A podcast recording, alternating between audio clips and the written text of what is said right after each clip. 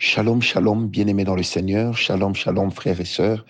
Que Dieu vous bénisse, que la grâce du Seigneur puisse être votre partage ce matin. Nous commençons principalement et particulièrement par bénir le Seigneur pour cette bénédiction matinale qu'il nous accorde. Nous le bénissons pour cette faveur dont nous faisons l'objet. Nous bénissons le Seigneur qui s'est souvenu de nous ce matin, qui a daigné renouveler notre souffle de vie parce que cela n'est que fruit de sa grâce. Nous bénissons le Seigneur également pour toute sa bonté. Nous bénissons le Seigneur pour toute sa faveur. Que la gloire ne puisse revenir qu'à lui seul, qu'il nous a gardés. Et surtout, nous prions qu'il nous aide à accomplir ce pourquoi nous demeurons vivants.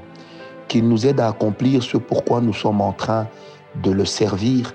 Qu'il nous aide à accomplir ce pourquoi il nous a maintenus. Même toi qui es en train de me suivre partout où tu es, il est important que dans ta marche avec le Seigneur, que tu ne puisses jamais oublier que si l'Éternel te maintient, c'est pour lui qu'il le fait, ce n'est pas d'abord pour toi. Parce que le Seigneur a un objectif à atteindre avec toi. Tu peux être sur ton lit d'hôpital, tu peux être en prison, tu peux me suivre depuis, depuis une situation compliquée, mais sache que si le Seigneur te garde encore en vie, te maintient, c'est parce qu'il n'en a pas encore fini avec toi. Alors que Dieu vous bénisse tous, que la faveur du Tout-Puissant puisse être votre partage, que la gloire de Dieu puisse marcher avec chacun de vous. Je prie encore ce matin pour nos précieux partenaires, que l'Éternel continue à vous donner tout ce que vous dépensez pour son œuvre, que l'Éternel continue à vous faire beaucoup de bien et que la grâce du Très-Haut puisse couronner votre vie de succès et de bonheur.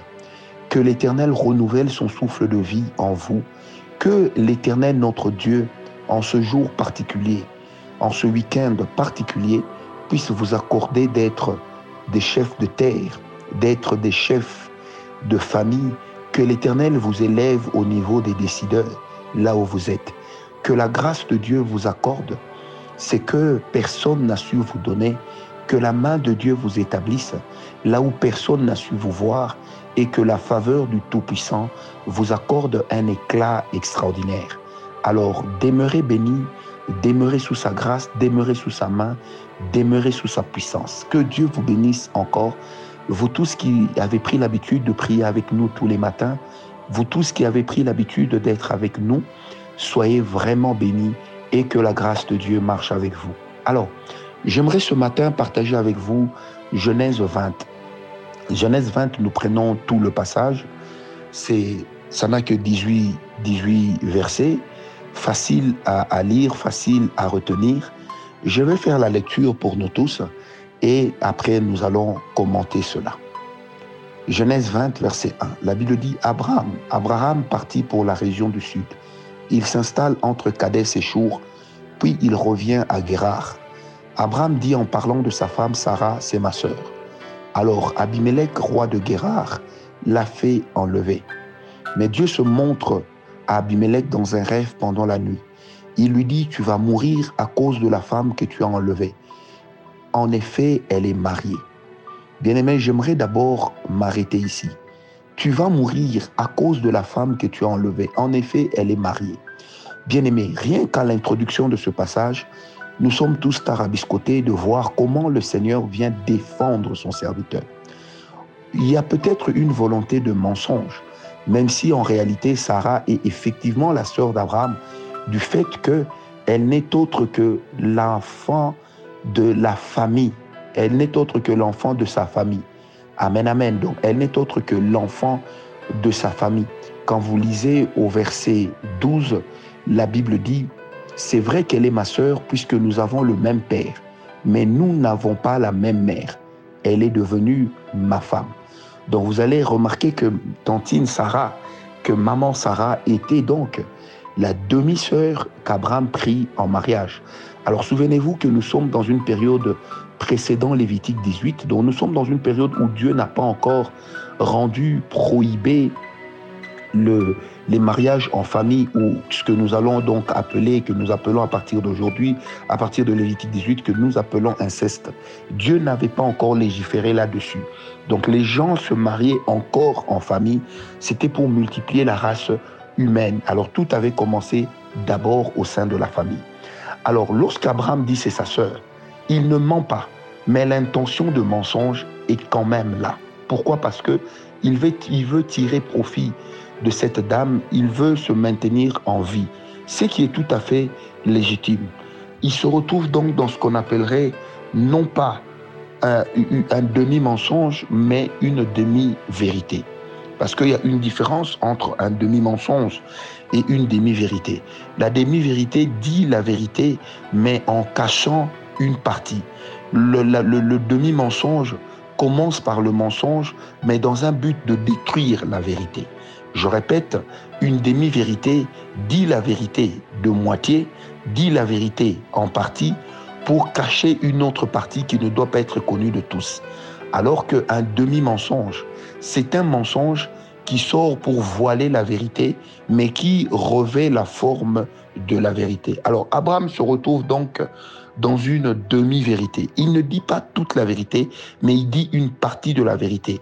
Il dit la partie de la vérité qui lui permettra de pouvoir se sauver, de pouvoir se garder de la vie, de, de pouvoir garder sa vie, se préserver de la mort et aussi avoir des richesses. Or, Abraham savait très bien que le Seigneur n'avait pas besoin de l'approbation des hommes pour le bénir.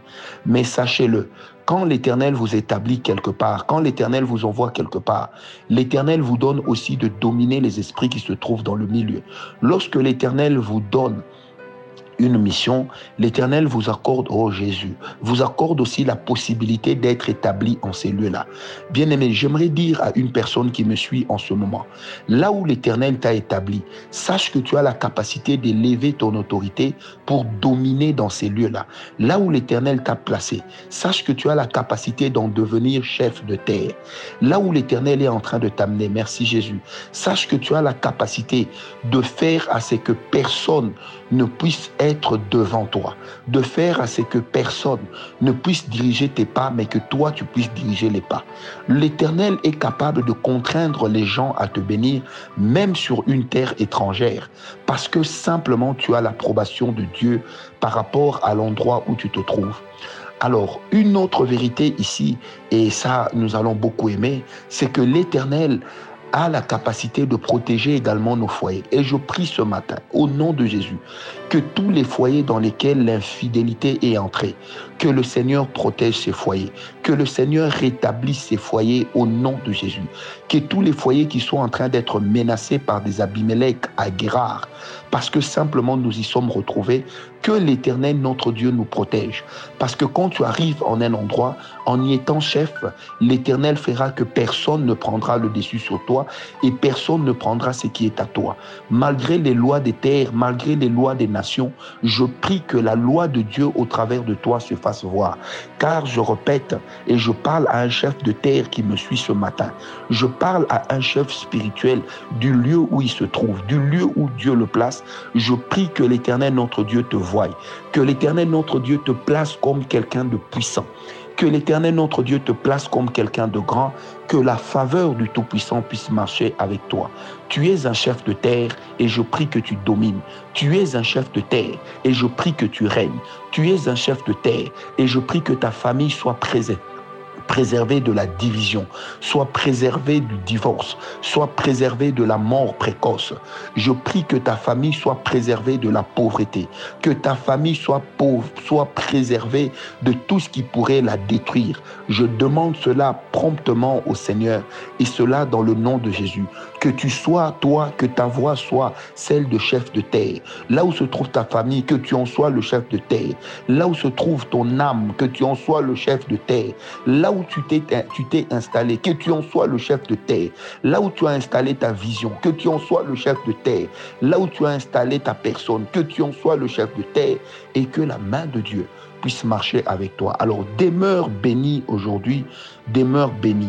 Que Dieu te bénisse, que la grâce de Dieu puisse marcher avec toi, que la puissance de Dieu puisse te suivre, que la puissance de Dieu puisse t'élever, que la puissance de Dieu puisse te donner de l'embonpoint, que la puissance de Dieu puisse te permettre de trouver en lui la faveur qu'il faut pour que tu règnes, la faveur qu'il faut pour que tu domines, la faveur qu'il faut pour que tu sois grand. Alors sois béni le jour, sois béni la nuit, sois béni le matin, sois béni le soir, sois béni en tout temps.